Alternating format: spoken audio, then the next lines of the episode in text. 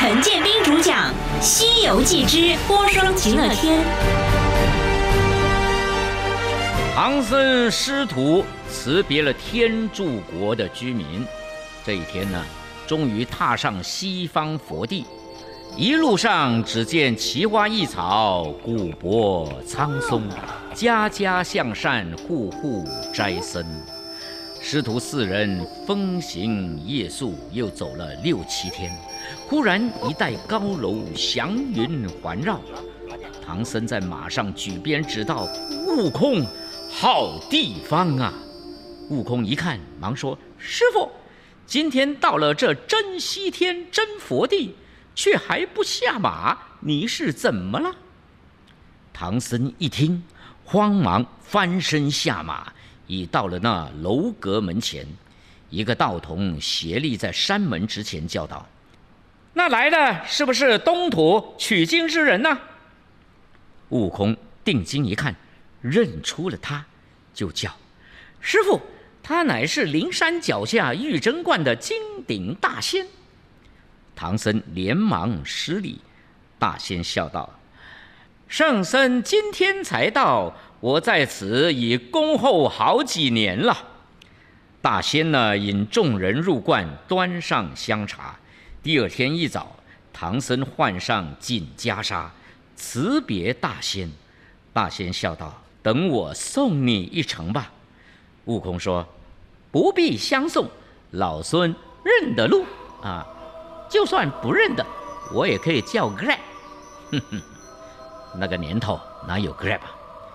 大仙就说：“你认的是云路，今天拜佛取经要走本路。”大仙就指着灵山道：“圣僧，你看那半空中有五色祥光的，就是灵山佛祖圣地。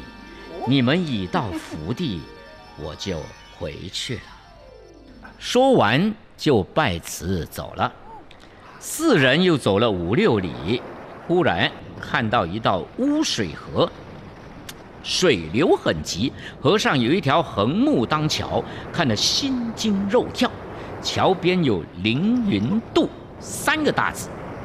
悟空跳上独木桥，摇摇摆摆跑着过去，在那边招呼道：“过来，过来。”唐僧摇摇手，八戒、沙僧也吓得咬着指头说：“好难呐！”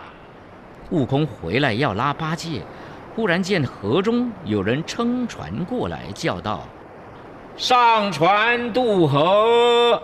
唐僧大喜，招呼徒弟上船。他正要跨上船去，却发现是只无底船。悟空睁开火眼金睛。认出撑船的是接引佛祖，忙合掌称谢，承圣意，接引我师父。说完，把唐僧往上推，唐僧站不住脚，跌入水中，早被撑船人一把扶住，站在船上。悟空又引八戒、沙僧牵马挑担，也上了船。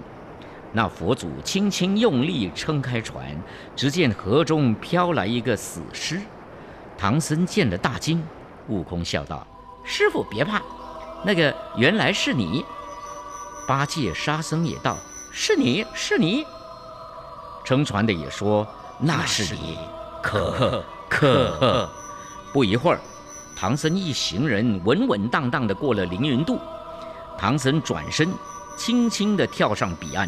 正是今朝行满方成佛，洗净当年六六尘呐。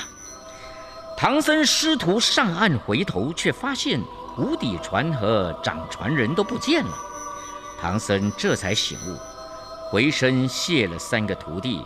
悟空道：“我们多亏师父解救，洗成正果，师父也赖我们保护，脱了凡胎。”于是，四个人个个身轻体健，登上灵山。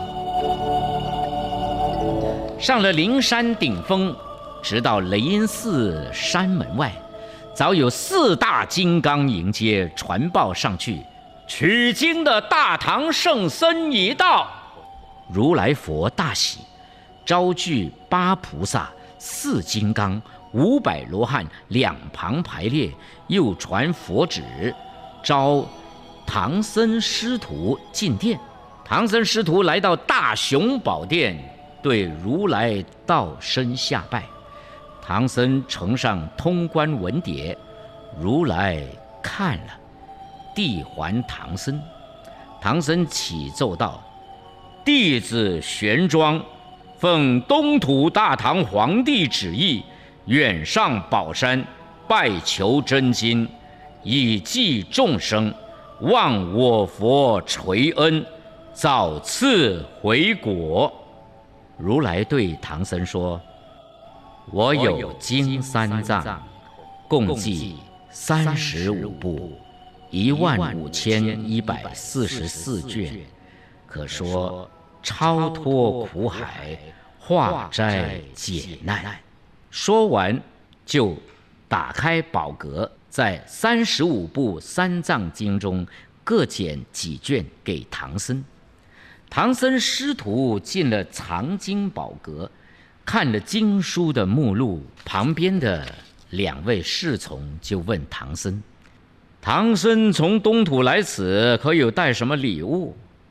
唐僧为难地说：“弟子玄奘路途遥远，没准备礼物。”二尊者冷笑道：“好，好，白手传经济世，后人要饿死了。”悟空一看急了，嚷着要找如来佛。